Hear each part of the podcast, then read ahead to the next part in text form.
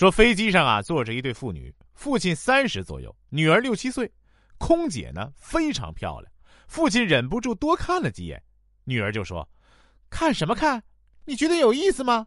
我妈一不在，你怎么就这样？”父亲憋得脸通红，快吃东西，少废话，要不然以后不带你出来。女儿就嘟囔：“都说女儿是父亲上辈子的情人，我就不明白了，我上辈子。”怎么就看上了你？说某人呐和老婆吵了一架之后，一个人呢来到房间，郁闷的闭着眼躺在床上。不知什么时候啊，上幼儿园的儿子站在床边，用同情的口吻问：“很郁闷是吗？”他睁开眼看着儿子，叹了一口气。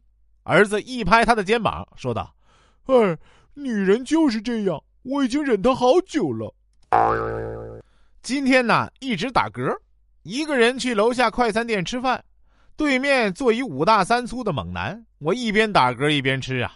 突然，对面那男的猛地拍了一下桌子，怒视着我，我被镇住了，对视了得有十秒吧，我冷汗都下来了。打架我肯定不是他的对手啊，人家胳膊比我腿都粗啊。然后大哥说话了：“打嗝好了吧？我以前就是这么治的啊。”夫妻两人对话啊，丈夫说：“我觉得孩子是上天给我最好的礼物。”老婆就说：“那我呢？你是上天。”嘿，这辈子就靠反应快了，哈哈。说妈妈呀，给儿子讲故事，有两个人，一男一女，他们天天并排而坐，却不能交谈一句，甚至连扭头看对方一眼都是奢望。孩子打断了妈妈的话，问道：“你说的是新闻联播那俩播音员吧？”